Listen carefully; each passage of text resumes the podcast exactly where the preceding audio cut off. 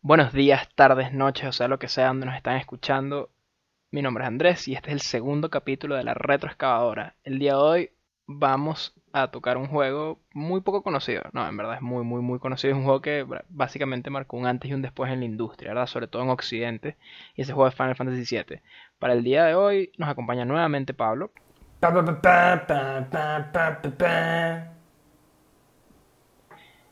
Y sí, vamos a empezar de una vez, de una vez ¿verdad? Porque este es un juego que, merece que se hable intensamente, rápidamente y apasionadamente, porque la verdad, la verdad es un juego que yo nunca había jugado, y creo que tú tampoco, ¿no, Pablo? Como Correcto. y es más, es tan apasionante que, pequeño dato, esta es la segunda vez que grabamos el episodio porque perdimos la grabación original. Claro, exacto, es verdad, hay, hay que hacer un disclaimer, pero al final del día yo creo que fue vamos a ver si fue para mejor o peor, pero sí, se, perdió el primer episodio, pero nada detiene la retroexcavadora, ¿verdad? Que nada de tener que escaemos los juegos retros más cool y más recomendables para que la audiencia quizás le dé un, un intento a estos juegos que quizás a veces son muy viejos y quizás uno ni existía, ¿verdad? En nuestro caso nosotros no existíamos, ¿verdad? Ni nos habían concebido cuando, cuando salió este juego por primera vez. Pero estamos acá más que nada para hablar del juego y más o menos como explicarles brevemente y quizás recomendarles por qué deberían darle un intento a este juego. Entonces, sin, sin más preámbulo, ¿qué te pareció así en general, verdad? En términos generales, ¿qué te pareció tu experiencia con este juego, Pablo? La verdad es que este juego es una experiencia, o sea, es, es increíble desde el momento en el que, en el que lo empieces, en, el momento en el que eh, aparece el title screen, es increíble, o sea, de verdad es increíble, es increíble, es increíble a mí personalmente me pasó que, no sé si, si tú los viste, Pablo, o quizás la gente que nos está escuchando, que, bueno, en el 2015, me acuerdo, E3 2015, la conferencia de Sony, anunciaron un remake de Final Fantasy VII, ¿verdad? Y la gente se estaba volviendo loca, ¿verdad? La gente estaba llorando, saltando, y yo, bueno, entiendo que la gente se apasione por juegos, pero yo no entendía el hype, ¿verdad? Nunca había jugado este juego, es como, ah, este juego japonés que nunca he escuchado en mi vida, como, ¿por qué tanto hype? Y cuando jugué el original, como que lo entendí, ¿verdad? Como dices tú, como que desde el inicio, desde que, desde que prendes ese juego, escuchas la musiquita que está cargando, ves el menú, como que empiezas a jugar y te das cuenta como que ya, entiendo por qué la gente ama este juego. Es no, se siente el peso de la historia. Como... O sea, se siente el peso. Sí, se siente el peso, se siente como que este, este es un juego que, generó cambios, ¿verdad? Como que no sé si se ve tan bien hoy en día como se veía en ese entonces, pero, pero incluso con esas limitaciones como que se nota que esto marcó un antes y un después, ¿verdad? Y como que lo sientes. Es raro expresar cómo, porque es como, bueno, como, como uno siente eso, pero se percibe, ¿verdad? Se percibe en la música, en cómo se presenta la historia, en el diseño de los personajes, como que todo, todo grita que es icónico. No, y es más, es como difícil no decir eh, que... Es, es difícil decir como que no habíamos escuchado este juego porque es un juego mítico que está siempre como en la parte de atrás de nuestras cabezas de de Final Fantasy VII, Final Fantasy VII, que es uno de los juegos más importantes, que fue el que le dio realmente el renombre a la marca, eh, y que sí, como, como dijiste, pues hay un antes y un después de, Final Fantasy VII. Claro, entonces para contextualizar un poco, quizás históricamente, como te digo, no, no hacer así una, una clase de historia, pero esto fue un juego que salió en el 97 en PlayStation 1, ¿no? Y la importancia a que nos referimos, porque quizás eh, están escuchando como, ah, es importante, importante, ¿qué marcó? ¿Qué fue lo que marcó exactamente? Entre muchas cosas que marcó, fue uno de los primeros juegos de RPG 3D, eso fue un tema, pero yo creo que una de las cosas más significativas que logró Final Fantasy VII es como, este es un juego de rol japonés, ¿verdad? Tipo, valga la redundancia, son juegos que eran populares en Japón y eran hechos en Japón. El gran mérito de este juego fue que abrió a, a muchas personas de Occidente, de Europa, Estados Unidos, Latinoamérica, eh, a este tipo de juegos, ¿verdad? Como que le abrió el mercado y muchos más juegos de este tipo empezaron a conseguir buenas ventas y empezaron a llegar más a Occidente, porque muchos de esos juegos no salían de Japón, porque claramente no había mercado. Entonces, más que nada, esa es como la gran relevancia. Sí, no, no. Pero aquí no están ustedes por temas de historia, ¿me entiendes? Como queremos hablar del juego en sí, ¿verdad? Entonces vamos a hablar un poquito del gameplay, no nos vamos a ir a, a profundidad porque tampoco queremos aburrirlos, pero en general, Pablo, si tuvieras que explicarles a una persona que nunca en su vida ha oído hablar de Final Fantasy VII, ¿cómo se le explicarías el gameplay? ¿Cómo, básicamente, o sea, ¿cómo, cómo, cómo lo explicarías tú? Bueno, eh, Final Fantasy VII es un juego de un JRPG, como saben, un juego de rol japonés. Eh, muy tradicional con un combate por turnos, pero que tiene un, como un twist. Que es que, a diferencia de juegos como Pokémon, eh, Dragon Quest, que es literalmente tú tomas tu turno y tú tienes todo el tiempo para, para escoger qué es la acción que vas a hacer Entonces tienes una barra que se va cargando a medida que va pasando la pelea y ahí es que puedes este, eh, actuar. Y eso lo hace un poquito más dinámico, bueno, no un poquito, lo hace bastante más dinámico, lo hace un poquito más engaging y a mí lo personal me gustó bastante. Como ese, ese de estar revisando la barra y cuando apenas carga digo, ya, ok, listo, atacar ya, de una. Claro, tienes que estar pendiente, ¿verdad? Como que no puedes quedarte durmiendo en los laureles. Tipo, tienes igual que estar, tienes que estar como más pendiente de lo que está pasando y de actuar rápido para asegurarte, ¿sabes? Que, que se aproveche el tiempo, ¿verdad? Porque eso podría ser la diferencia. No es tanto así como que si tardas unos cuantos segundos más o menos que vas a perder, ¿me entiendes? Tampoco es tan estricto así, pero igual, como dices tú, te, te, te mantiene ahí, te mantiene ahí. Sí, te mantiene ahí. Entonces, bueno, básicamente, bueno, combate por turnos, pero con este twist, ¿verdad? Entonces, básicamente, ¿cómo, ¿cómo peleas tú? No es que tú le das el botón y le metes un golpe a alguien, sino que tienes que escoger la acción que quieres hacer, que el ataque o el hechizo y tal, escoger al enemigo y tal. Entonces, es muy como, como decía Pablo, es muy en ese sentido como Pokémon, como Dragon Quest, que, que no, tú no actúas directamente, ¿me entiendes? Tú das un comando que después los personajes ejecutan, ¿no? No es un juego de acción. Eh, no, por ninguna, es un juego de rol, ¿no? ¿Qué te pareció el combate? ¿Sientes que eh, incluso sin dejando de lado el remake, no, sino como pensando en los juegos de hoy en día, ¿tú crees que una persona podría disfrutar un combate como este que se podría decir que es como aburrido, lento? No, la verdad es que no es lento, no, no es lento. A mí me parece que es súper interesante, me parece que es súper completo me parece que te da opciones, como, como que te mantiene pensando bastante activo, bastante rápido. O sea, de verdad, si te duermes, como dijiste, no que te vas a morir, pero, pero si vas a perder de repente un chunk de tu vida y vas a tener que actuar en base a eso. Eh, también hay demasiadas mecánicas de, de, combate, que fue creo que una de las cosas que se nos olvidó mencionar en el episodio pasado, y no creo que se nos vuelva a olvidar. Y esta vez lo vamos a mencionar y no se nos va a olvidar nunca porque todos los juegos de rol eh, eh, para aclarar, a mí me encanta el combate por turnos, pero nada más quería más o menos explicar que si alguien se siente preocupado porque el juego va a ser aburrido, no lo es. Tipo, el combate es divertido, tienes distintos personajes, cada uno tiene sus fortalezas, sus debilidades, pero hay un sistema que tiene este juego que se llama el Materia System, ¿verdad? Y básicamente es un Materia, podríamos decir que son como esferas de colores, ¿no? Básicamente eso es lo que son. Sí, sí, son, unas, unas peloticas de colores sin entrar como en el lore del juego que te dan sí, exacto, los hechizos. entra en el lore. Eh, básicamente estas, estas cosas tú las pones en tu equipamiento, ya sea tu arma o tu armadura, ¿verdad? Distintas armas, distintas armaduras tienen como eh, espacios para tú meter estas esferas, ¿correcto? Entonces no puedes tener todas equipadas a la vez. Y como dice Pablo, estas te pueden dar hechizos, habilidades, te pueden dar más vida o más magia. No, inclusive tienen un trade-off. Cada, cada, cada, pelotica De, de, de materia te da una habilidad, pero te quita de repente puntos de vida o te quita defensa, o te quita... La magia, por ejemplo. Sí, la magia por lo general te quita vida, pero te da más poder de magia y, bueno, claramente puedes usar hechizos. Entonces al final... ¿Prosigue? No, no, no, que eso, que, que, que sí, que es así. claro, tipo, tienes tus pros y tus contras. No, no es que puedas hacer alguien invencible. O sea, se puede hacer quizás personajes invencibles, pero no es tan fácil al comienzo del juego. y lo bueno que tiene esto es como si bien todos los personajes tienen como quizás sus fortalezas como ya meditadas, como ya está, como este personaje está pensado para hacer así, tú igual puedes como jugar la manera que tú quieras, ¿verdad? Si tú quieres que este personaje sea mago y haga todos los ataques de daño, le das todos los materia que puedas, ¿me entiendes? Y puedes hacer combinaciones muy interesantes, por ejemplo, hay una materia que te permite hacer que tu arma haga daño elemental, ¿me entiendes? Entonces puedes hacer una espada que haga daño de fuego, entonces no tienes que gastar magia para hacer hechizos de fuego, sino que el arma ya la hace. Pero si lo pones en la armadura... Sí, puedes linkear claro, también. Y si lo pones en la armadura y la linkeas, es decir, que pones una materia elemental con una materia de fuego, significa que te hace menos daño el fuego. Entonces, como hay mucha estrategia que puedes hacer, ¿verdad? El juego no sé si diría que es difícil, pero hay unas peleas muy difíciles. Algunas son opcionales, otras no. No, otras no. Y después vamos a hablar de eso. después vamos a hablar de las peleas que no son opcionales y son difíciles. Pero este sistema igual como que te permite mucha experimentación, ¿no? Como que puedes experimentar con distintas personas, distintas materias, y es como algo que lo hace muy distinto a otros juegos.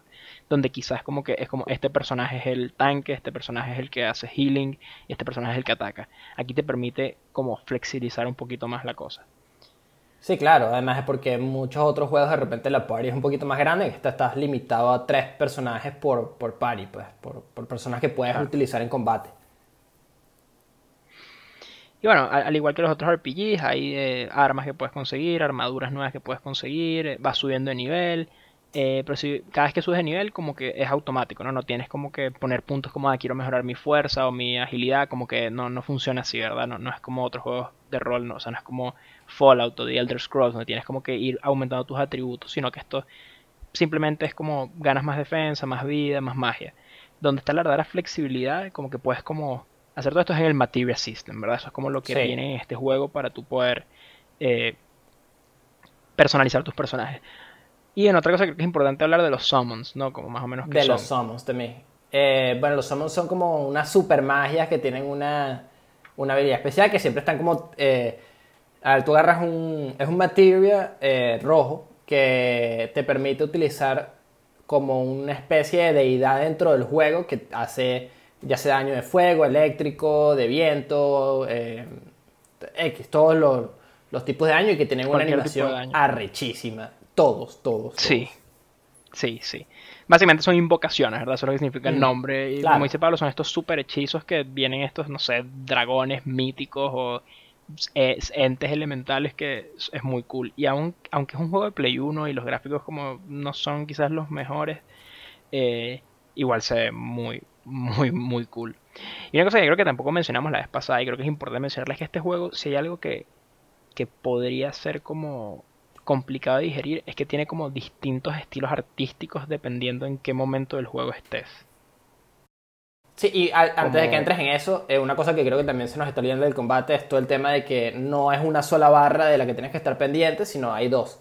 Que son, ah, el tiempo, ah, el mana y el limit break, que son ataques especiales que ah, se van llenando cada vez que te van haciendo eh, daño. Daño, claro. Y, esos son ataques súper fuertes, muy fuertes y son épicos, ¿verdad? Y cada, personaje tiene sus limit breaks y van mejorando, ¿verdad? Eso también es muy importante. Eh, y los puedes ir mejorando con el tiempo, tipo vas desbloqueando nuevos hasta que llegas a unos que están muy rotos, pero como dependen del daño que te hagan, solamente te van a aparecer como cuando de verdad los necesitas. Uh estoy volviendo a lo que está mencionando, Pablo. ¿A ti qué, como qué te parece? Porque a mí por lo menos igual es como raro, ¿verdad? Porque entras a una pelea y los modelos se ven bastante bien, como Cloud se ve bien, los personajes se ven bien, pero sales y es como que estoy jugando eh, un juego de Lego del año 2000. de, de, unos Legos derretidos. Eh... Sí, derretidos, por eso, con brazos amorfos que son como raros y flacos en algunas partes, pero gordos en otras. Sí, eh, la verdad es que aquí es donde tú y yo tenemos como de repente experiencias diferentes con todo eso, porque yo jugué la versión de Play 1 la original. Y coño, la verdad es que es difícil, como que es difícil. Eh, porque es 3D, pero a la vez como pixelado y, realmente como que hay cosas que no se entienden cuando quieren hacer vainas 3D, que si no sabes cuál es el foreground, cuál es el background, o profundidad, claro, el fondo que tienes enfrente. Eh, esa parte se, se, malinterpreta un poco, quizás no es la mejor, no es el mejor aspecto del juego. Y eso sí, voy a, decirlo una vez, no, no, le resta, tipo, no le resta. Tú te acostumbras muy rápido. Eh, ese es como el de cuando estás explorando. Eh, porque hay varios eh, estilos, ¿no? Este es cuando estás peleando, que la verdad se ve bastante bien, se ve bastante fresco. Eh, sí, yo creo que es el que se ve mejor. Bueno, y las cutscenes, obviamente. Sí, sí, es el que se ve mejor. Y eh, hay uno que utilizan para los momentos claves, ¿no? Que es el de como las cutscenes, que son pocas, pero cuando hay, la verdad, no son las mejores. Obviamente tenemos que estar claros de que es un juego de Play 1, pero, sí, un juego no son malas. 23 años, ¿me entiendes? No, no, para nada. No. El tema por lo que me costó, porque claro, o imagínate, pongamos un ejemplo. De, el juego que jugué, que hablamos la vez pasada, Symphony of the Night. Como que Symphony of the Night siento que, salvo las cutscenes, como que todo el gameplay es el mismo estilo, ¿verdad? Como siempre se va a ver así.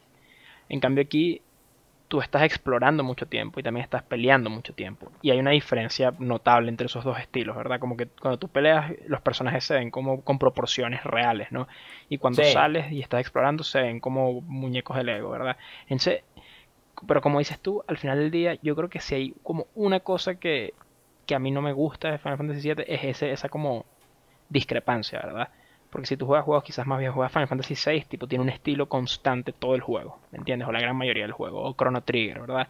Eh, Super Mario Bros. 3, Zelda, eh, Ocarina of Time, ¿me entiendes? Como que el estilo se mantiene aquí, como que, que hay esa diferencia, como que, que se vean muy bien en combate, pero después se vean horribles en exploración, como que igual le resta un poco.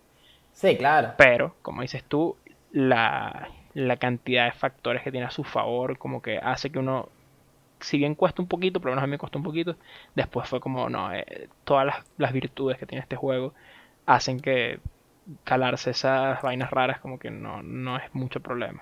Sí, porque son como estos muñecos con los hombros gigantes, después tienen como la parte de los bíceps súper flaquitas, como de un Sí, súper flacas. Y después tienen los antebrazos Y después como, como las muñecas, sí, gigantes de nuevo, sí.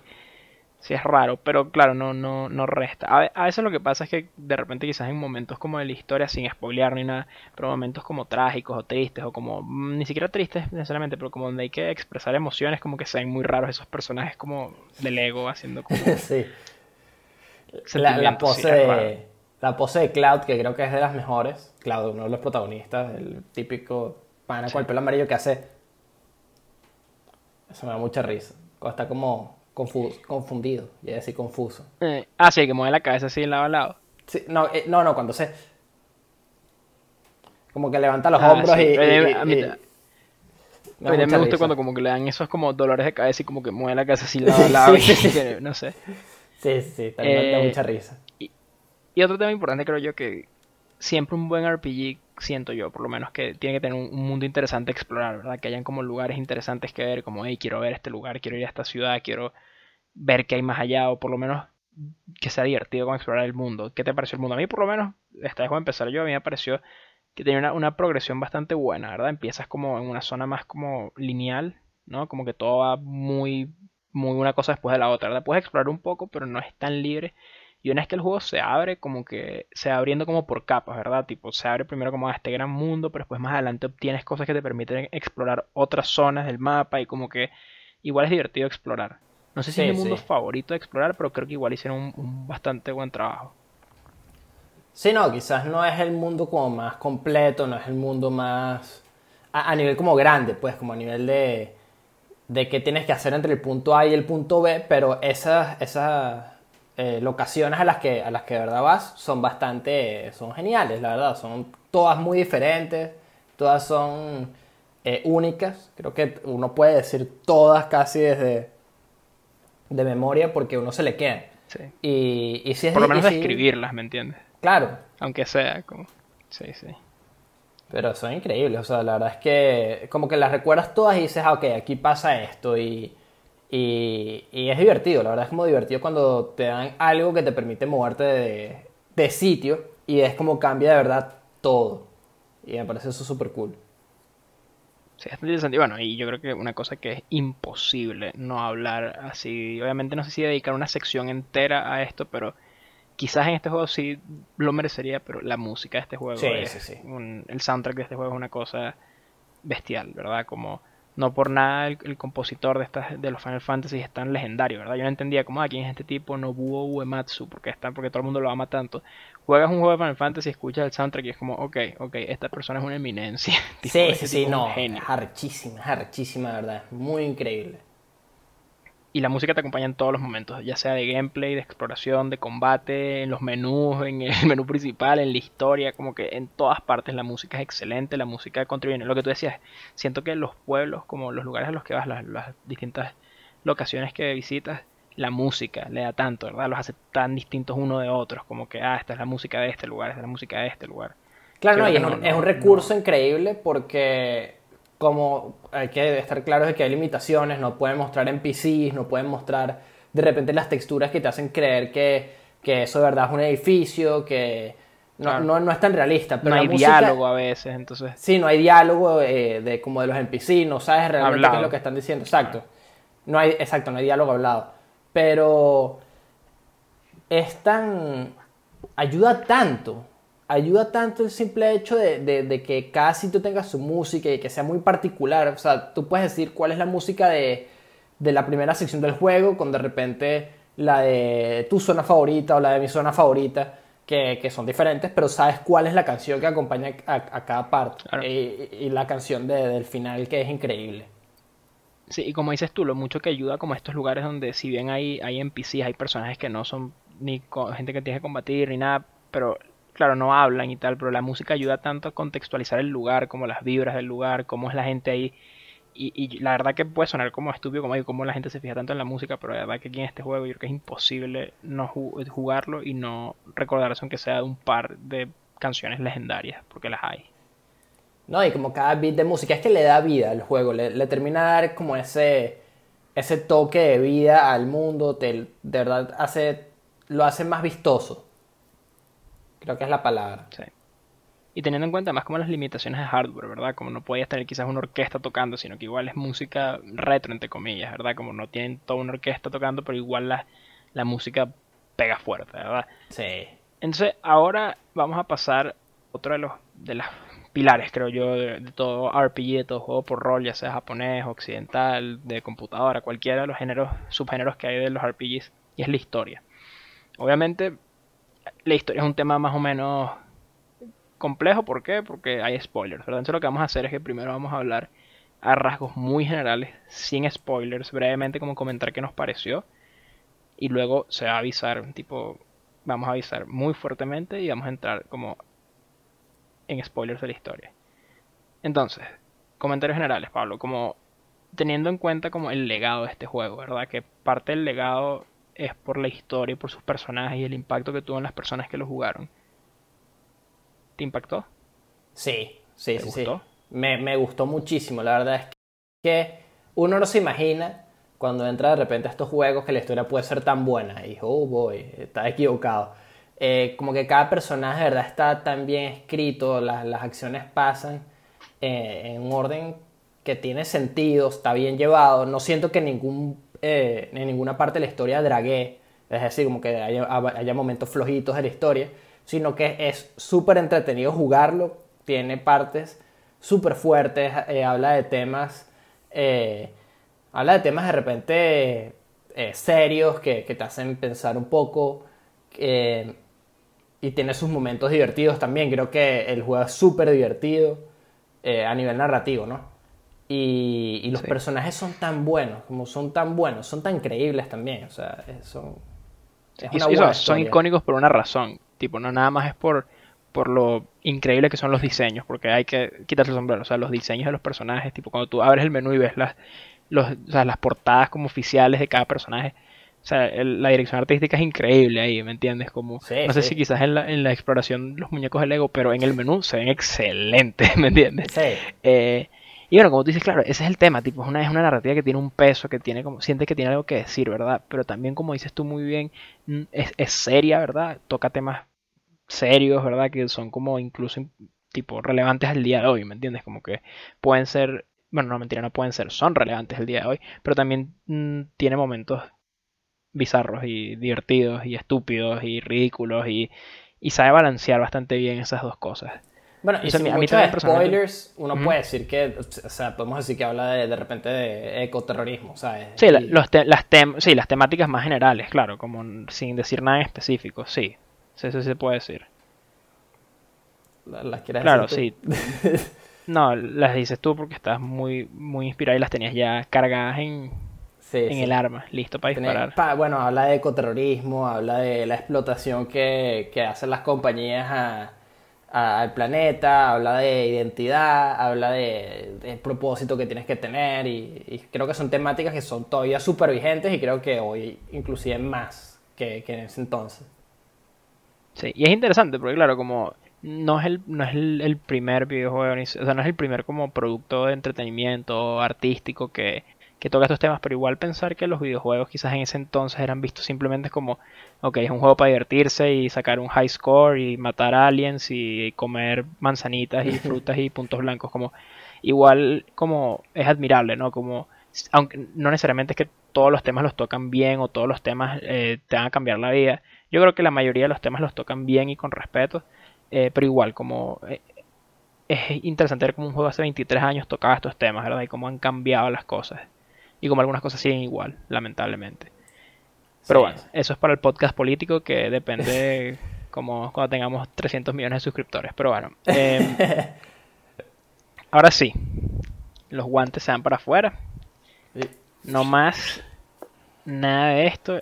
A partir de ahora empieza la temporada de spoilers. Ah, bueno, las, personas que no quieren spoilers pueden saltar a, los timestamps que vamos a poner como el, lo último, como el, nuestro score de, del juego al final. Exacto. Si quieren escuchar como el cierre, que es, como dice Pablo, que vamos a, a reitear el juego y decir nuestros comentarios finales, salten el timestamp, se lo recomendamos.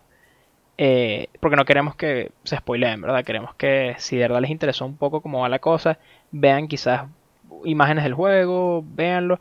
Está en muchas consolas, es fácil de conseguir, ¿verdad? Tipo, si en el original es de Play 1, lo puedes comprar en Play 4, en Nintendo Switch, en Xbox One, tipo, es muy disponible, está muy disponible, ¿verdad?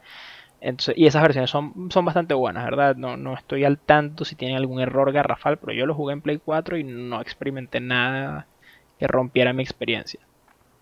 Con todo eso dicho, se decreta temporada de spoilers, están advertidos, vean el timestamp y ahora. Es hora. Es hora.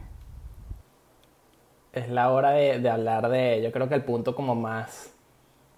Vamos a hablar de una vez del punto fuerte con el que empezamos ayer igual, la, muerte de Aerith.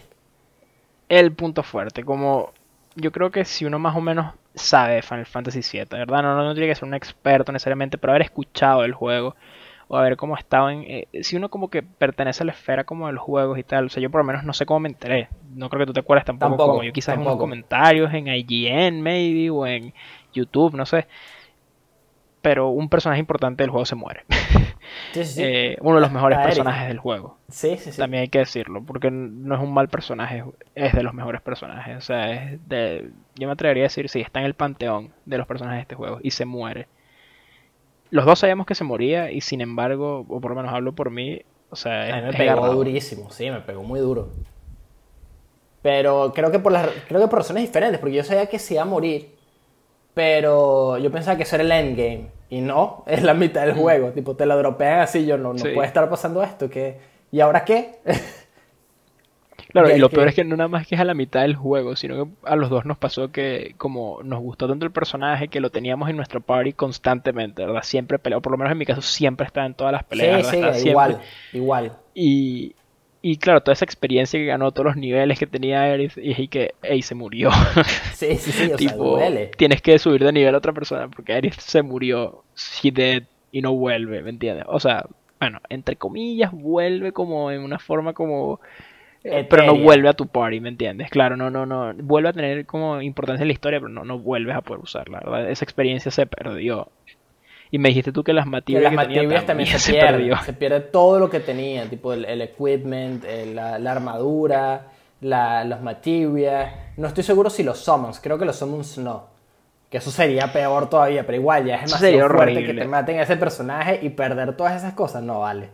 Eh, el tema es que esto igual quizás desviándose un poquito del tema, pero como que igual creo que sin quedarnos en caer en esa como temática como ah, los juegos pasados, todo tiempo pasado fue mejor como que igual creo que es difícil que un juego moderno haga algo como esto, ¿me entiendes? Como, como quitarte cosas, que, que tipo que puedas perder cosas así de la nada, ¿me entiendes? sin que te avisen, ¿me entiendes? Imagínate, no sé, un juego, pero no sé, tipo... Me tengo of War, sin decir ningún spoiler del juego, no sé qué tipo, hay un arma que tengas o una habilidad que tengas y si haces algo mal, como que la, o, no, no algo mal, pero algo por la historia, como que la pierdes y la perdiste, ¿me entiendes? Tienes el H y la lanzas al vacío y no la puedes recuperar. Claro, y no la puedes recuperar o cosas así, como que igual y, o algo que sea inevitable, no sé, un juego de rol que tengas varios personajes y un personaje se muere y es como, ahí todas las armas que tenías se perdieron, todos los ítems que tenías se perdieron, como los perdiste. O sea, por lo menos yo, esta anécdota es burda estúpida, yo pensaba que en Bloodborne cuando tenías más de 20 Blood Vials, que es las cosas que usas para sanarte, eh, se perdían, como que si agarrabas uno, se perdían, ¿verdad? Es como... Pero no, no fue así.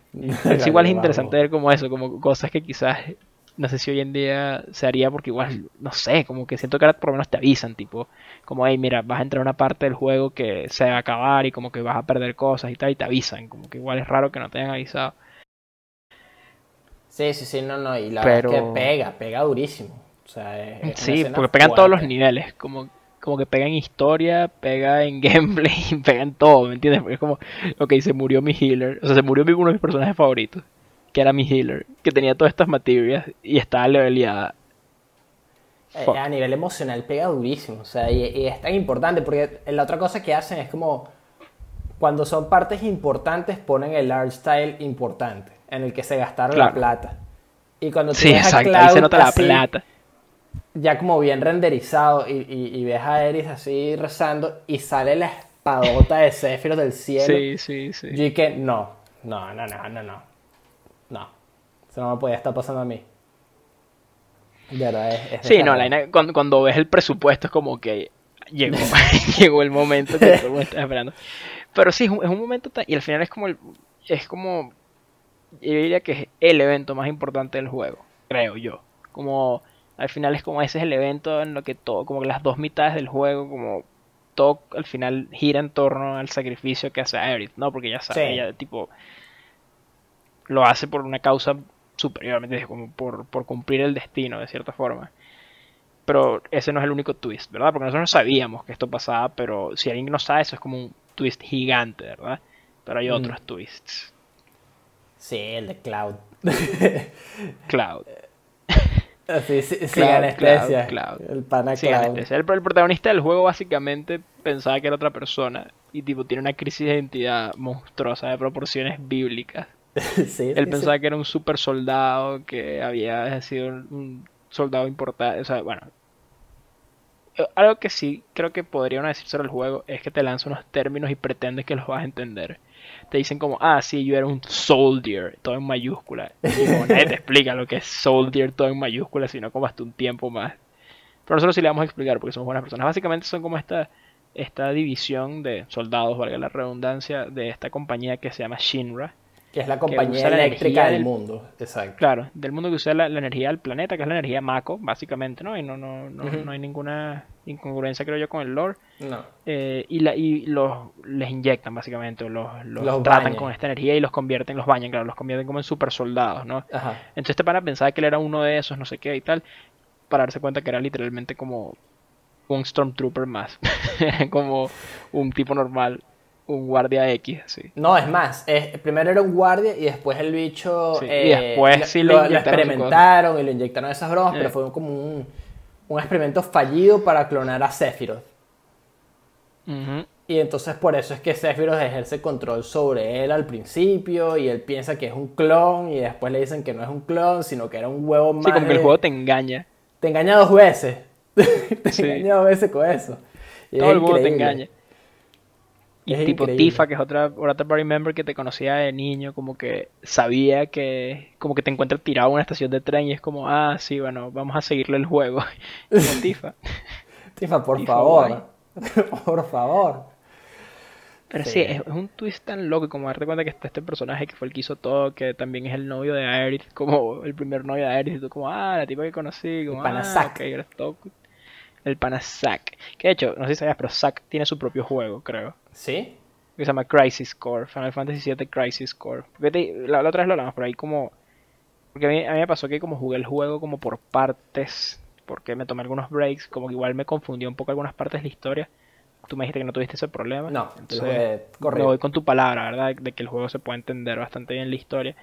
Pero una vez que terminas el juego y tal, si quisieras, no lo tienes que hacer, obviamente. Hay como otros, hay una película y hay otros juegos que lo complementan. Y en uno creo que juegas con Zack. Ok.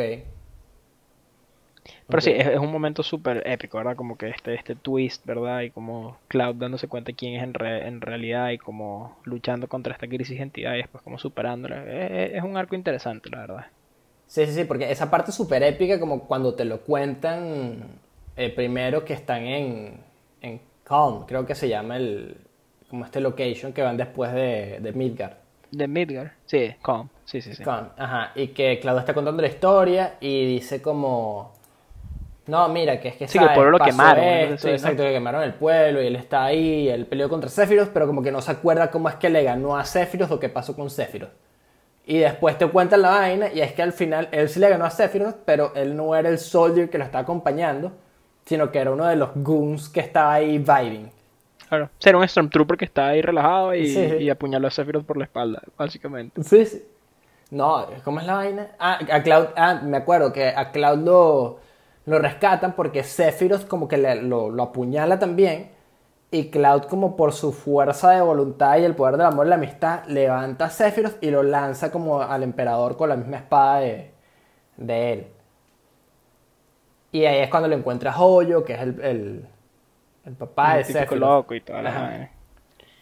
Sí, no, y Joyo es un demente, o sea, el bicho es un, Es es un, un demon. degenerado, básicamente. Es un degenerado que literalmente en una parte del juego hace que uno de tus futuros compañeros, que es como un perro, un, no un perro, es como un tigre, él quiere que procree con una mujer, con Aerith, y es muy extraña esa Sí. escena, ¿verdad? Eh, porque tú como bro, ¿qué va a hacer este tigre? Y después este tigre es como el mejor personaje del juego y es un convive y es super pana y tiene la mejor canción Es, de todas. es mi personaje adelante. favorito. Sí, yo, yo creo que fue, ese tipo estuvo en mi party todo el tiempo. Porque es que, también. tipo, estás jugando un juego, ¿no? Y tipo, eh, hablamos de personajes, ¿no? Estás teniendo un juego y como que, ajá, tienes este personaje, este tipo tiene una espada gigante y el pelo amarillo así, spiky, ¿verdad? Como Puyo, es Cloud. Después tienes a Barrett, que es este tipo gigante, eh, que tiene un bra una, Un una brazo con un arma. en el brazo. Ajá. ¿verdad? Después tienes a Tifa, que es esta tipa que hace como artes marciales. Luego a Aerith, que es la, la hechicera y tal. Pero son humanos, ¿verdad? Como que algunos tienen sus cosas raras y qué sé yo. Y después llega este tigre a tu un party. tigre es león tigre raro peleando con, con una cresta así, punk. Sí, que no tiene un ojo. Es Ajá. muy cool. Es extremadamente cool. Y tipo, no sé, yo lo tuve en mi party todo el juego, básicamente. Yo pele- pasé el juego con, con Red 13, se llama el, el joven. Red 13 Nanaki. o Nanaki. O Nanaki, que es su nombre real. Ajá. Eh, hablando de nombres reales, ¿tú le cambiaste algún nombre a algún personaje? Yo no, No. yo como que este es el No, nombre no, no. oficial del juego. Ese es el nombre ya, ya, ya. Eso lo dejé hacer O sea, mira, en el DS. hagan lo que quieran hacer si juegan el juego, pero yo creo que es mejor jugar con los nombres canon. ¿Verdad? Como, no sé si Cloud llamarlo Andrés, creo que sería bastante extraño. No lo recomiendo. Pero bueno, si lo quieren hacer, háganlo. O sea, al final es su juego, pues. Sí puedo, Obvio, exacto, puedo adelantar que pueden ponerle a Kate Sith mamagüevo y no va a cambiar nada. no va a cambiar nada Kate sí. de ser. como que todo el mundo lo odia y yo siento que lo odio también porque no es que lo odio, pero es como irrelevante, ¿no? Es este como robot, pero es como un robot de peluche. Creo que es una descripción. Es un Eh, animatrónico. Claro, es un animatrónico, ¿verdad? Como que no es robot así, no es que es domo arigato, no es que es un bicho así metálico, sino es que exacto, es un animatrónico, es un bicho peludo con un gatico arriba. Ajá. Yo siento que todas las historias, creo que la de él fue la que menos como relevancia tuvo. Siento que como que igual podía haber sido muy impactante, ¿no? Como toda su historia, que al final es este como agente de Shinra, que en verdad está en contra de lo que estaba haciendo la compañía, como que quería hacer las cosas bien. Pero no sé, a mí Eh, como Esta que duda me- me quedó del, del, del gameplay porque creo que es la única cosa como que no tiene un payoff. Pero al final Kate Sith es, es Reef, ¿no? Como el, Sí, es Reef. Sí, sí. el, el pana que es el Tengo entendido que es de- Reef. Sí, planificación urbana. o planificación sea, urbana. en el remake por lo menos es planificación Que es el urbana. que se pero- opone al, al director cuando dice que van a tumbar el plate. Sí, a tumbar el plate, ¿verdad? Claro, que ese es como el, el momento duro al comienzo del juego cuando tiran el plate, ¿no? ¿Verdad? Que matan a mucha gente. tipo, Sí, sí. básicamente en Midgar es esta ciudad que es- le dice, creo que Barrett le dice como es una pizza. Es básicamente Sí. como esta pizza, ¿no? Que tiene distritos, ¿no? Y hay como el distrito superior y abajo de esos distritos hay como eh, favelas o barriadas o lugares gente donde hay pobre. La gente con donde hay la gente pobre que hay al final básicamente abajo, literalmente abajo de, de la gente con dinero. Y el tema es que literalmente una de esas plataformas donde está uno de los distritos simplemente la sueltan y aplastan a todo el mundo que está abajo y matan a muchísima gente para culpar a, al grupo de los protagonistas que son este como grupo ecoterrorista que ellos fueron los que lo hicieron y tal. Sí, esa parte es bastante... Sí. eh, eh, a, mí, a mí me dolió, la verdad a mí me dolió. Dije, coño, no puede ser que me hayan matado. Por lo menos a, a- a la gente de Avalanche, ¿sabes? A, a Jesse, a Claro, Dix los y a. Wedge. Sí, a, a mí la verdad que no me, no me dolió tanto como otras partes del juego porque como que siento que fue todo tan rápido que como que no alcancé a encariñarme con, con la gente que vivía ahí, como que básicamente estuve como dos, dos veces en, en, el sec- en los en los slums que se llaman, como las, El Sector zonas, 7 Slums, eh, ¿no? sí, las zonas más golpeadas por, por la desigualdad en el juego. Entonces como que nunca como que formé como un lazo de... Nunca me importaron mucho esas personas. Quizás lo de Avalanche un poco, pero igual siento que no.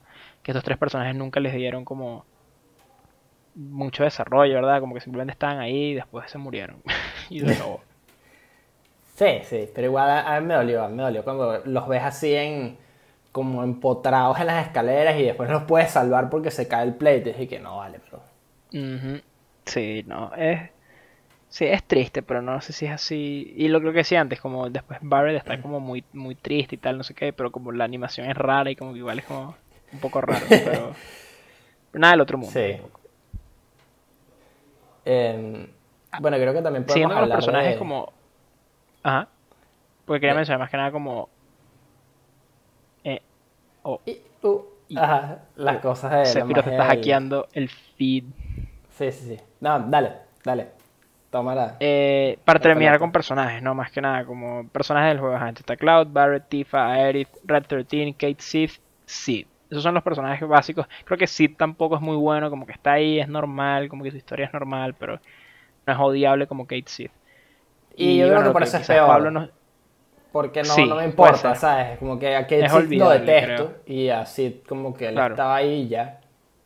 Y siento que Sid podría tener como una historia quizás como que la más interesante porque el tipo como que es un piloto de cohetes, como que iba a ser el, el primer hombre en el espacio, en este universo y tal. Entonces, bueno, no sé, oportunidades, potencial perdido creo yo. Sí. Lo que quizás no sé si Pablo sabía cuando jugó este juego. Bueno, yo creo que no sé, si- yo tampoco lo sabía cuando jugué el juego. eh, es que hay dos personajes que son opcionales. Que puedes conseguir, eh, que es Yuffie, que es esta como ninja, y Vincent, que es como este tipo, como con una bufanda roja y tiene como una pistola, no sé si es como una escopeta o una Winchester, una cosa así. Y básicamente se puede convertir como en bestias. Y es bastante cool. Como muy cool. Sí, no, yo Pero no sí me pasó sabía. que como que, que siento que no estuvieron muy bien implementados en la historia, ¿verdad? Como son opcionales, como que siento que todos los otros personajes tuvieron su momento. Porque escúchame, no sé si tú fuiste, tú fuiste a, Wut- a Wutai. No. No, no. Es, es que es muy grande, tiene muchos, o sea, es un scope Como- muy grande de, de, de todo Wutai el es juego. este como lugar como muy oriental, ¿no? Hay pagodas y todo, como esa es el, el- la estética del lugar. Es básicamente sí, ori- oriental, es Japón, ¿me entiendes? Como... Y, y, y Yuffie es de ahí, es de Wutai. Entonces si vas a Wutai como que ves como parte de su historia, que su papá es como importante en Wutai. Y esto yo no lo sabía en el original. Entonces no sé si esto es canon en el original. Así que quizás leve spoiler del remake. Ok. Eh, no, no para ti, pero como No, no, no, ya, en el remake te que- contextualizan que, que Wutai estuvo en guerra con Midgar, correcto, como que lo quizá, estoy seguro que en el original eso también lo dicen, ¿verdad? Estoy seguro, no sé dónde algún NPC lo dirá, pero existe este Sí. como esta historia de que estas estos países o ciudades o lo que sea estuvieron en guerra. Pero igual como que siento que como Yuffie es opcional y Wutai es opcional, como que puedes obviamente no verlo. Entonces igual tiene sus pros y sus contras, pero siento que, no sé, como que los personajes no están quizás tan bien, o quizás yo no, no fui capaz de ver como sus historias, sus arcs. Y Vincent tengo entendido que es como un experimento, al igual que Cloud y, Zack en cierta forma, que fue como experimentado. Eh, pero yo creo que hasta ahí llega, no, no sé mucho más de su historia, la verdad. Eso quizás es porque, como te digo, lo jugué por partes, eh, una sola vez lo he jugado, entonces no sé quizás a profundidad, pero igual con todo y todo, desde el punto de vista del gameplay eran bien interesantes. Y de diseño también. Sí, sí, sí, no, no, o sea, el... Es que no sé, e- el juego abarca tanto que, que yo creo que nada más tuve la experiencia de, de la historia, o sea, vi como el 70% de todo lo que tenía que, que ofrecer el juego, porque eh, es difícil como saber qué es lo que hay que hacer para los sidequests, porque nadie te lo dice o no te dice a dónde tienes que ir, No. sino como que tienes que cumplir ciertos requisitos y entonces se activan y ahí es donde encuentras la- el tema de las guías más útil. eh, Claro. y, y ayudan más pues para, para ver todo lo que tiene que ofrecer el juego. O sea, yo puedo jugarlo otra vez y puedo encontrar cosas que no vi. Ahora, esta conversación se tiene que repetir porque fue muy importante. ¿Cuál es la mejor, el mejor lugar del juego? Ok, ok. La mejor, lo- el- la mejor localidad, el mejor pueblo, el mejor dungeon, lo que sea. El mejor sitio de todo el juego se llama Costa del Sol. Es un ¿Por pueblo playero en el Justifique cual su a mí respuesta. me encantaría vivir. La gente está ahí vibing, está ahí en la playa relajado, como quien dice. Hay un vendedor ambulante. Yo le digo eh, los roques, weón. Pero yo quiero vivir allá Mm. en, en- en Costa del Sol. Es un pueblo así surfista, está todo como todo el mundo relajado. Hay un barcito, hay un inn, eh, hay un Tengo vendedor entendido afuera. que fuiste a la playa, Sí. viste a Joyo. Eh, yes, sí, sí, sí, sí. Cuando vas la Ah, primera vez, ¿no? Que, que Joyo está ahí en la playa como con un poco de tipas y es como, Ajá. ah, Joyo, sí, ¿qué sí, sí. acá? Está ahí vibing, living the gangster life. Sí, el tipo está ahí relajado, como con un poco de gente, como en la playa, este como científico loco de mente que básicamente trató de hacer que uno de tus party members, que es un tigre, tuviera relaciones con un ser humano.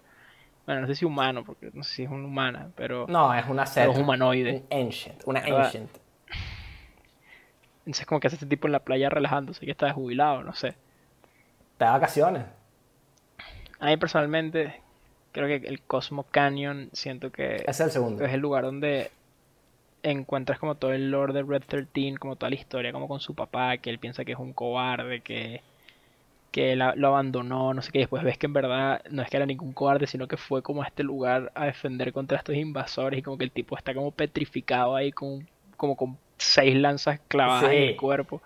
Y el tipo es como el guardián del Cosmo Canyon y es como, bro, esta parte es épica y como el pueblito es, épico, tipo, es como, está como en este cañón, ¿no? Y, pero la ciudad está como dentro de este, sí, dentro de estas como formaciones rocosas, entonces no son como casas afuera, sino como todo está dentro como esta como, sí, formación rocosa de un cañón y hay como las tiendas están adentro y es como muy vertical. Hay una fogata abajo donde todo el mundo chilea y hay como una, un, hay un momento de historia importante y además está este personaje Bugenhagen creo que se llama. es, increíble. sí, es algo así. Que es como este viejito que, es como que te explica todo, así es como el, que una pelota. dumper. Sí, que básicamente te muestra como un planetario como, ahí, mira, esto es lo que está pasando, así. Para que entiendas lo que está pasando. Sí, sí, y por si fuera poco, la canción del Cosmo Canyon es un 15 de 10. O sea, es una cosa increíble. Estoy totalmente de acuerdo. Estoy totalmente de acuerdo. De que eso, para mí esos dos sitios creo que son como los mejorcitos del juego fuera de Midgard que me gustan más que Midgar, inclusive. Es que Cosmo Canyon, bro, es demasiado relajado. La canción es demasiado buena. A mí la canción fue lo que me, lo vendió. Y después como, tipo, entras, escuchas esos como, esos como tambores. Creo que empiezan primero con unos tambores. Sí, como unos tambores gigantes. Y que tum, tum, tum, tum, una vez así, después tan, tan, tan, tan, tan. Y después ves toda la historia que transcurre y es como que este es el mejor lugar. Listo, ok Gold Saucer es interesante, pero nunca me mató. Es divertido. Es divertido. Pero no sé, como que. Mm, creo que le falta un poquito más. Que es este como parque de diversiones, básicamente. Es como Disney de este mundo. No, tienes eh, otra mención honorable. Sí, o con Tifa o con Barrett. Creo que con Yuffie también puedes tener una cita. ¿Sí? No estoy 100% seguro, pero creo que puedes, sí. ¿Qué te pareció como tener un avión, básicamente, al final del juego? Arrechísimo. Arrechísimo. Primero cuando te dan el bug y es como, ok, fino, como que puedes ir a ciertos lugares más rápido. Eh, sí. Puedes pasar ciertas zonas que no podías antes. Exacto, como que te dan más... Puedes ir más rápido, pues, y, puedes ir a más zonas. Creo que no puedes ir al Cosmo Canyon si no tienes el buggy, porque tienes que pasar por el desierto. No. Después te dan... Tienes que pasar por el agua, por el río ese. Claro, pero después te dan el, el, avión, ¿no? El, avión. de Sid. Que, no vuelve. Pues ese sí fue como, eh, ok, me dieron un avión chimbito, pero cuando después te dan el avión, es que, oh yeah. ¿Cuál es el nombre? Es el Highwind, ¿no? El Highwind, sí. Ok, el Highwind. Esa parte Sí, como que abre el mapa rotundamente. Sí, sí, sí. Que te lo robas, ¿no? Eso es cuando. Eso, es... cuando estás. Eso es después de, de las bofetadas, ¿no? eso es después de las bofetadas. Ahí, ahí es que se lo roban. Ok, ok. bueno, sí, esa parte es muy buena, cuando se tienen que escapar todos. Bueno, y pasa que dijimos también como en la parte que no tiene spoilers, como este juego tiene partes estúpidas. Y es, pero estúpidas pero buenas, como, como son chistosas y, y, no salen de... Una persona... como una persona racional que está escuchando esto, como, ah, ok, es un tema de ecoterrorismo y como el planeta y qué sé yo. Bueno, ah, eso es después de la pelea de las bofetadas. Y es que... sí, efectivamente una pelea de bofetadas entre una de las protagonistas y una antagonista en un como cañón gigante. Sí, sí, sí. Como gigante. E, exacto, en un cañón, pero cañón de. No, como el Cosmo Canyon, que es como el Gran Cañón, sino un cañón. Un arma. Un arma. Exacto. Sí, sí. Esa parte es muy buena. También algo que creo que no mencionamos ayer, eh, y porque no teníamos el nombre, era a los Turks, pero a Elena, que me da mucha risa que los Turks son como esta organización de, de Shinra, que son los que hacen el trabajo sucio, son los hechos también súper arrechos, son como, son como la, parte de investigación, ¿no? De, sí, sí, son como, es que como que no es fuerzas especiales, es más como Black Ops, como que actúan así como en, sí, como dices tú, como en las cosas más, más underground. Ajá. Pero está este, Sería este quizás como la que se llama CIA, Elena. quizás, como algo así. Que está Elena que la caga todo el tiempo y es como que ellos tienen Sí, una misión y ella te lo dice. Y que no, mira, que es que vamos a buscar a, a Sephiroth que se fue a... A tal lugar, bueno, chao. Sí. Ah, sí, sí. Gracias. Y ot- otro momento que se me olvidó, pero como, man, el minijuego de hacer sentadillas es muy divertido y es muy estúpido. Es como, bro, estoy haciendo sentadillas. O como, porque también tiene muchos minijuegos divertidos el juego. Y como también hay un minijuego que es como el que tienes que marchar y, y como Sí, Eh, sí, sí. que tienes que marchar y tienes que como estás mar- como que te tienes que infiltrar en este lugar y como que tienes que marchar con los soldados de las personas con las que estás peleando y es como ok eh, gira a la derecha levanta el arma así Sí. y como que te están evaluando y es como que hiciste feliz al líder supremo toma este premio así o si no como que te, te dicen como bro que hiciste la cagaste Sí. es muy divertido ¿Tú lo hiciste bien o la cagaste? Porque yo la cagué rotundamente. no me acuerdo probablemente la cagué rotundamente Esa parte es muy buena. Eh, sí y yo, yo quiero que hables tú de, de- de la mejor parte estúpida de- del juego, que creo que ambos sabemos cuál es. Ok, sí creo que sabemos cuál es. Es el último boss. No, mentira. Eh, es la sección en la cual Tifa va como a ir a este lugar. Este es como sector rojo, ¿verdad? Este como distrito rojo de prostitución, drogas, eh, alcohol, no sé si casinos necesariamente, pero es esta zona como de vida nocturna, digamos. El Wall Market. Y el Walmart, que es del sector 6, ¿correcto? Y básicamente Tifa, como que el que el que maneja todo este distrito es un tal Don Corneo, que maneja toda esta cosa y tal, y Tifa se infiltra porque este tipo es como un mujeriego pervertido, extraño, bien raro, que tipo le gusta como, como renovar esposas, ¿no? Como que estás como concubinas, así, una burda de sórdida y degenerada. Y Tifa como que se infiltra para como postularse para ser esposa y como sacarle información. Eh, y luego como tú te enteras de esto y la vas a rescatar, entonces estás tú, Cloud y Aerith, que es otra personaje, eh, bueno, la que dijimos que se la bajan.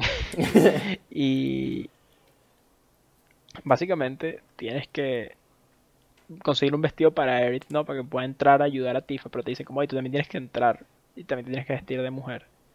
Y entonces Cloud, el protagonista del juego, tiene que hacer crossdressing.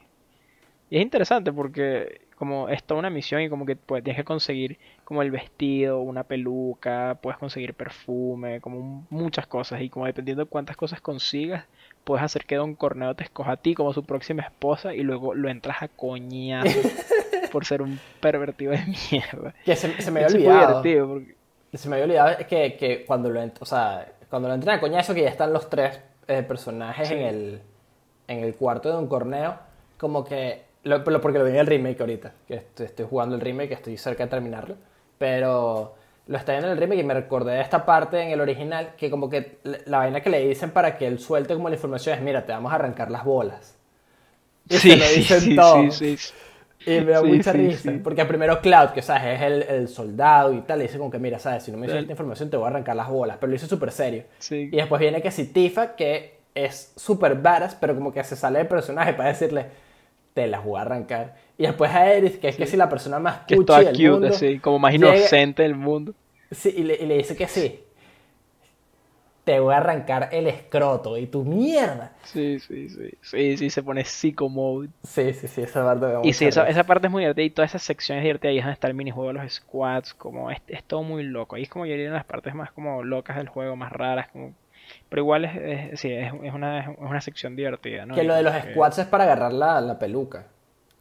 Sí, sí, como tienes que hacer muchas cosas, conseguir que, que el, el, como la- el papá, creo, de la persona que tenía la tienda de, de vestidos, como que está como todo deprimido como en el bar y tienes que ir como a ayudarlo, no sé qué, una cosa así, te pide que hagas algunas cosas. Sí, es interesante, la verdad, esa sección. Pero, suficiente joda, suficiente cachetadas, ya, ya, eso, eso se quedó en el pasado. Ahora hablar de uno, sino el personaje más icónico de este juego. Sephiroth. El antagonista principal del juego. Porque al comienzo del juego es como que está Shinra, esta corporación que está abusando de el planeta, está destruyendo el planeta, está sacando recursos sin pensar en el futuro, tipo, está destruyendo el equilibrio ecológico del planeta y es como, hasta ah, hecho son los cabrones, ¿verdad? Pero bueno, es como que hasta que aparece Sephiroth y es como que este, este es el verdadero. Esa parte la es aparece en muchos juegos. Sí, la primera aparición de Sephiroth que ni siquiera lo ves a él, sino que es todos los cadáveres que dejó en el camino hasta que lo ves por primera vez. Y después te das cuenta que ese no era él como al 100%, sino era una manifestación, uno de sus clones, una de sus manifestaciones. Y es como, ah, ok, ese tipo ni siquiera, es como, ni siquiera está en 100% de su poder acá y mató toda esta gente. No, y Sephiroth Matar al antagonista del momento. Tipo, Sephiroth es tan arrecho que tú no estás peleando con él durante todo el juego, sino que estás peleando contra su fuerza de voluntad. Y es que mierda. Sí. Sí, sí, sí. Y básicamente como que está este antagonista, como el presidente de esta corporación que ha sido como el antagonista y tal, y llega Sephiroth y lo mata, sí. Y dije, ok, este tipo es importante al parecer. Y como, o sea, yo creo que hablo por los dos, que como que uno había escuchado ese nombre, ¿verdad? Como, me acuerdo, no sé, yo estaba jugando creo que Kingdom Hearts por primera vez antes de jugar Final Fantasy VII y como, ah, ahí está Sephiroth, y como una pelea con Sephiroth, opcional. Creo. Eh, y el tipo está súper pullado. tipo es difícil de matar. Pero como que uno lo ha visto, como que el tipo es icónico, ¿no? El pelo gris, tipo la espada que mide como 80 metros, el pelo la largo. Katana. La super katana, creo que se llama Masamune, creo que es el nombre. La katana que es un nombre común de katanas, lo he visto ya más de una vez en más de un juego. No estoy siempre seguro, eso sí. No me vayan a flamear en los comentarios. Em, pero sí, que te pareció Sephiroth? Como todo su arc, sus, las peleas que tienes con Sephiroth al final, como horas que tienes atrás del juego. Super cool. Y ok, vamos a decirlo una vez porque creo que tanto tú como yo nos estamos aguantando. Pero yo he sido muy inteligente en no decir que yo terminé el juego porque estaría mintiendo. Porque yo llegué a la última pelea contra Sephiroth e hice todo. Llegué a la última fase porque son tres peleas cabronas contra Sephiroth. Y el bicho me bajó en los primeros dos ataques que hizo. Y fue que, ok, yo entré al juego para pasarlo antes de jugar el remake. Y eh, me está quedando corto. Te queda un día. Me queda un día. Menos o sea, ni siquiera menos, me quedan horas. Y fue que, ok, ¿sabes qué? Yo ya eh, vi la experiencia que me tiene que ofrecer y yo no me voy a quedar picado porque no puedo matar a este cabrón. Y eh, voy a ver gameplays al final de YouTube. Vi la pelea y me parece súper épica. Eh, vi el final del juego que también es, bastante extraño. No te voy a mentir. Pero es épico. Pero Sephiroth es tremendo personaje. Como su backstory es tan interesante. Eh, el simple hecho de, como dije, tú no pelas contra él, sino contra la fuerza de voluntad que él ejerce sobre los clones y sobre Cloud, que está inyectado con las células madre de lo que utilizaron para crear a Sephiroth. Esa vaina es arrechísima. A mí me, parece sí, como al final eso, que vas, vas descubriendo por capas quién es esta persona, es como ah, este tipo súper poderoso y tal. Y va como más capa. Y es como, ah, ok, como dices tú, es la fuerza de voluntad. Ah, ok, hay clones. Ah, ok, es no sé qué. Ah, ok, este tipo básicamente es como un ángel al final del juego, es como un dios así, que tiene como, es omnipotente, básicamente, que invoca como un meteorito gigante que va a arrasar con la humanidad. Y es como, ok, este tipo es serio, este tipo no está jugando. Y bueno, yo creo que es la mejor canción del juego, es la canción que suena cuando peleas la última vez con él. One Winged Angel es... Creo que no, sé si me, corrigen si estoy equivocado, pero creo que es la primera canción en la historia de la serie de Final Fantasy donde hay voces, donde hay como un coro de personas cantando. Y si no fue la primera de las primeras, y agrega bastante, porque la verdad que estás en este momento épico con una, como un coro cantando desde el infierno a la banda Sephiroth, y de verdad que agrega mucho. No, y ataque la pelea es, difícil. increíble. la pelea es muy difícil muy difícil. Entonces, como si alguien está jugando tu juego y llega a esa pelea y le cuesta mucho pasarla, de verdad no se sientan mal. Porque es muy, muy difícil. Y, yo creo que te, expliqué, ¿no? Es pelú, el, el, tipo pega durísimo. Y mira, yo llegué, cuando hablamos de los summons, ¿no? Antes, como que hay un summon, ¿verdad? Que es súper complicado conseguir lo que tienes que como criar chocobos para poder llegar. Tipo, tienes que tener una granja de chocobos, hacer como el chocobo perfecto, que es el chocobo de oro, que si lo haces como que por la vía legal, creo que tarda mucho tiempo. Yo seguí una guía ahí en internet que lo hice relativamente rápido, pero no es, no es rápido el proceso. Y una vez que haces como todo este grind para conseguir el super choco, tienes que ir a esta cueva y consigues este summon que se llama Knights of the Round.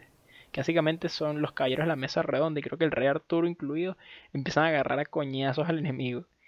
está ridículamente roto ese ataque. O sea, hace muchísimo, muchísimo, muchísimo daño. Incluso con ese ataque, no pude con Sephiroth. No pude. Porque como tú me mencionaste la vez pasada, ¿qué pasa si le haces ese ataque a la segunda fase de Sephiroth? Mira, eh, Sephiroth tiene, según la página que yo vi y la guía que voy a poner en los comentarios, que fue la que yo seguí porque no tiene spoilers, eh, o cuando tiene spoilers como que te avisa antes de que sigas leyendo, eh, Sephiroth tiene 80.000 puntos de vida si llegas sin hacerle nada especial. Pero el simple hecho de tú hacerle el Knights of the Round a la fase anterior le suma 200.000 de vida a Sephiroth. Y Sephiroth puede llegar a tener hasta 800.000 de vida, para que sepas. Que es mucho. Es demasiado. eh, Todos los para tienen contextualizar- de 10 a 15.000. Y para contextualizar, lo máximo que puede tener de vida tu, eh, uno de tus personajes es 9.999. Ese es el límite. No puedes tener más que eso. Eh, igual tienes que tener como al- eh, cierto material equipado para llegar a 9.999. Eh, el tipo es muy fuerte, ¿verdad? Y yo después de eso grindé, subí a todo el mundo creo que a nivel 99, maté a los bosses opcionales, porque ok, Sephiroth es difícil, pero hay bosses que son opcionales que son aún más difíciles, que son tienen un millón de vida y uno que tiene un millón de vida y es un demonio. No, no literalmente un demonio, pero no ustedes entienden metafóricamente. Pero sí, la pelea con Sephiroth es brutal. Sí, bueno, y tiene su ataque, Claro, que creo que es de los ataques más épicos de toda la saga de Final Sí. Fantasy, que es un, como una especie de energía que viene desde Plutón hasta la Tierra, eh, mientras Sí, aparecen ecuaciones diferenciales en la pantalla Claro. y... Mierda, y pega duro. Ese, fue, ese es el que me mató a mí matado. Como básicamente Sephiroth te da una clase de ecuaciones diferenciales mientras te dispara con un rayo láser mortal y te, te quedas viendo. porque No puedes hacer nada, no puedes saltar la animación. Tienes que ver como la energía, como dice Pablo, viene desde Plutón atravesando los otros planetas y ves las ecuaciones diferenciales de la gravedad y la, la órbita de los planetas y después mo- moriste. Sí, después Moriste. literal moriste, moriste. Y, pero es una muy buena boss fight. Y al final después, te- y después viene como la última, última fase que es como... No la puedes perder, creo. Que es como cuando pelean como con las espadas, ¿no? Que, es que, que ves el Cloud último pelea limit break de, de Cloud.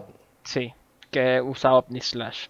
Y, y también es súper épico, la verdad. Es una conclusión épica y el juego termina... O sea, yo por lo menos... El final a mí me pegó en el sentido que yo estaba como emocionalmente metido en el juego, ¿verdad? Está... Como no sé si triste es la palabra, pero como... Sí, estaba emocional, ¿me entiendes? Como... Sus lágrimas cayeron al final del juego. Claro. Pero no, es muy épico. ¿Dónde me vas a dejar ese, ese pull-up que hizo Cloud con un solo brazo con Tifa en el otro, ¿no? Cloud está... Sí, sí, Cloud bueno, es que está, Cloud, Cloud está está, yuca. está potente. Sí, sí, sí, sí. Sí, la hizo un sí. pull-up con una sola mano. Así que... Ver, Eso, eso es un fit de bola que le ganó a Sephiroth. Sephiroth seguro no hace pull-up Claro. con una mano con... No, seguro con no puede. Tifa No, no, y, se- y segurito, segurito no puede hacer tantas sentadillas como Cloud. Eso es Eso seguro. también te lo doy por sentado, porque Cloud es el rey de las sentadillas. Sí, eh. Y eso, ¿qué, qué otro momento así se nos podría estar escapando? Yo creo que, a ver, tratando de pensar. para Bueno, ver si igual, que ayer, como cuando- los bosses en general me parece que son fáciles, excepto, bueno, Algunos, sí. sepa. claro, pero como de- dentro de la historia, como que Sí, para mí el momento que es una pared en el que, en el que como que de verdad tienes que aprender a jugar es contra la pared, literalmente, lo dije ayer. sí, contra una Eh, pared. es Sí. una pared, es una pared del templo y es, es burda peludo. Creo que es el único Sí, boss que me pareció difícil. Como que también todo depende, como que hay algunos bosses que tienen como de repente sus cosas especiales, como que no le puedes hacer daño quizás con ataques físicos o, o con cierto tipo de magia, que tienes como que aprenderle el truco, ¿verdad? Una vez que lo aprendes es más o menos fácil. Pero sí, o sea, comparado con otros juegos, siento que el, el difficulty spike, así como la subida exponencial en dificultad, es al final con Sephiroth, como ese último encuentro. Y el último dungeon, que es bastante complicado también. Tipo, Sí. tiene enemigos muy fuertes.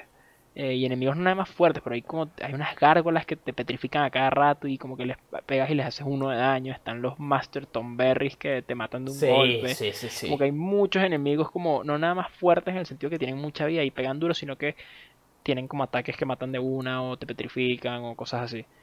Eh, yo no sabía hasta ese punto que tú podías correr de las peleas en el juego. Y yo me hice todas las Claro, peleas, importante. absolutamente todas las peleas del juego, hasta que llegué a ese punto que no podía, porque como es último dungeon, nada más tienes un save y tú lo llevas. Y yo reinicié ese disco, porque son tres discos en el juego original, y el tercer disco empieza ahí, eh, yo reinicié ese disco dos veces porque las dos veces puse el save en la entrada y fue el peor error que eh, pude, pude haber cometido. Porque ya si quería volver a guardar, weón, tenía que subir y como no sabía que podías correr, ¿sabes? Claro. Estaba jodido. Estaba frustrado. Pero Sí, no, porque como te digo, hay enemigos, pues, tipo está el dragón que es como de los más fáciles incluso el dragón, como tipo tiene mucha vida y tal, pero por lo menos no te mata un golpe como Master Tom Berry. A menos que te Tom haga el, el ataque este que es eh, Ah, Ultima. Última, ajá. Eh, Que el hecho sí. te, te vuela, que tú pues y ya tener- valiste. Sabes que tú puedes tener Ultima, Yo lo tengo. magia tipo Sí, Ultima. Sí, sí, sí, sí, tuve. Y creo que la última espada de Cloud, no me acuerdo cómo se llama, pero creo que es la que ganas cuando peleas contra la Ultima Weapon. Que son estos bosses opcionales. Y es super cool. Es una espada super cool. Porque claro, después los bosses más difíciles del juego son las dos, un- dos super weapons, o sea, dos super bosses que son la Emerald Weapon y la Ruby Weapon. Que ahora, tipo, la Ruby Weapon es una vaina loquísima, como que tienes que entrar a la pelea con dos de tus tres party members muertos para poder pelear. Porque si entras con los tres, como que el tipo, el boss está como en una en una posición de defensa que no le puedes hacer daño. Entonces tienes que tener a dos tipos muertos para que él se exponga y luego pelear. Y después tienes que reír y luego pelear. Y es una pelea de un tipo que tiene 800.000 puntos de vida. Y Emerald Mierda. Weapon es bajo el agua. Si no tienes un material de respirar bajo el agua, tipo tienes 20 minutos de límite para matarlo. Y el tipo tiene ataques que te pueden one-shotear aún teniendo 9.999 de vida. Es una demencia. Y tiene un millón de vida. No. Sí, Que sí. No, eso tienes que tener. Knights of the Round o... Knights of the Round para los perros ahí y después Pero rezar. sí, sí.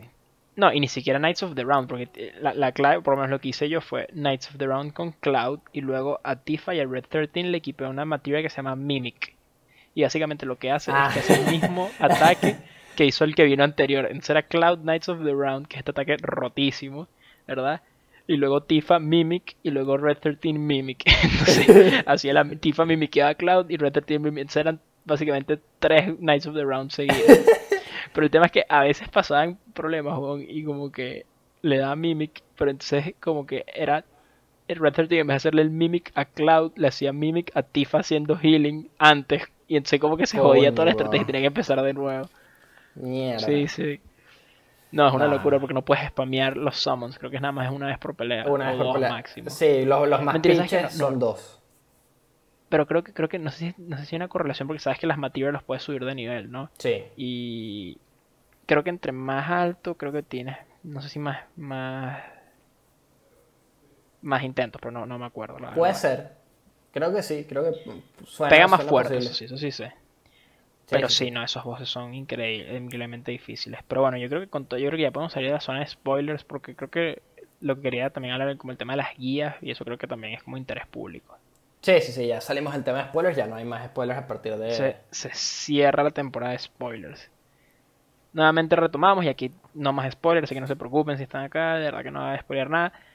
Entonces para ir cerrando, como creo que un tema que igual es interesante tocar, sobre todo con juegos viejos, siendo que es la retroexcavadora, eh, a veces pasa que estos juegos, claro, no, no dan siempre las instrucciones al 100% como quizás los juegos modernos las dan. Tipo, hoy en día los juegos, tipo, tú juegas Red Dead 2, God of War, Spider-Man, Horizon, Gears of War, Halo, no sé, como que te dicen bien qué tienes que hacer, como mira, este es tu objetivo, aquí tienes dónde tienes que ir en el mapa, tienes un mapa, te muestran dónde tienes que ir y tal, como que todo te lo señalizan muy bien.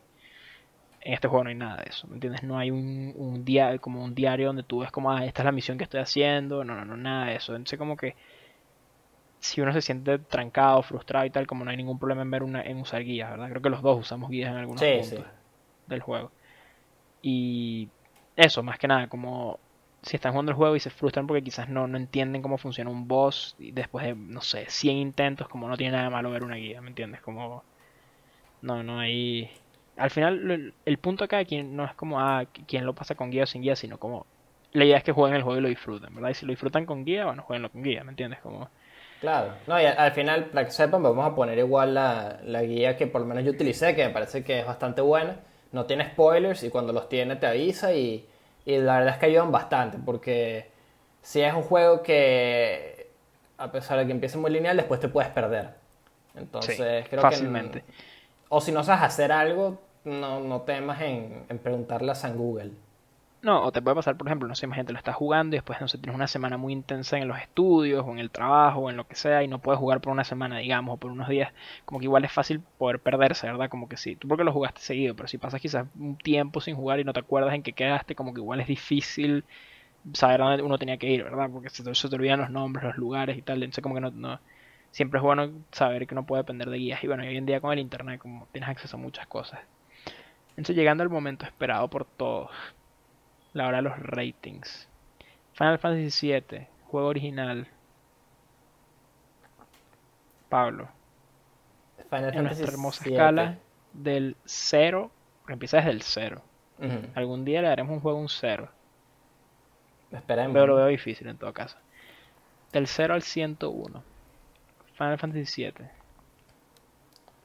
Final Fantasy VII es un sólido y mi primer 101. Me parece que es un juego que cumple los requisitos que yo busco cuando, cuando, cuando dije lo del 101. O sea, no es un 100, un 100 es un juego muy bueno, es excelente, pero un 101 es un juego que me parece que todo el mundo debe jugar.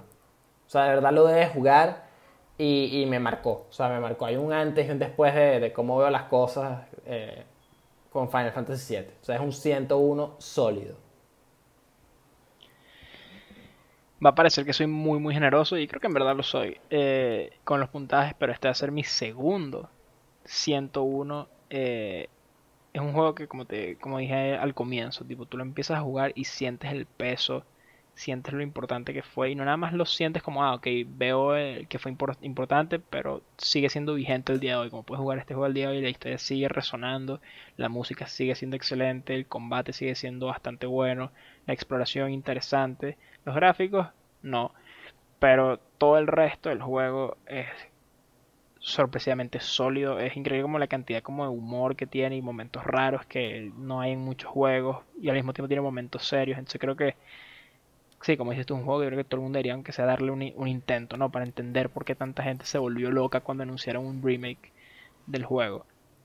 Así que sí, es un 101, ¿verdad? Y dicen, bueno, esta gente tipo no, no ha dado ningún puntaje bajo. Bueno, el tema es que hemos jugado dos juegos que son considerados clásicos, leyendas de sus respectivos como géneros de, de juego. Y el próximo juego que va en la retroexcavadora lo más probable es que sea mm, quizás el juego o uno de los juegos más importantes de la historia. Pero eso fue más adelante y probablemente sea como un 150. Pero... Pero sí, es un juego que de verdad, así uno mira, fue mi primer Final Fantasy. Sé, sé que el tuyo no fue tu primer Final Fantasy, pero fue tu segundo Final Fantasy. Mi segundo Final Fantasy, sí. Entonces ta- tampoco es como no necesito, porque claro, es, es importante quizás haber dicho hasta el comienzo, pero no tienes que haber jugado los primeros seis Final Fantasy No, no, para no. jugar este juego. Son Porque historias que separadas. Son historias totalmente separadas, eh, no tienes que saber nada y lo puedes disfrutar. Este fue mi primer Final Fantasy, nunca, o sea, había jugado uno, pero este fue el primero que completé el- como la historia completa. Y es un juego que se mantiene y es un juego que es fácil de conseguir.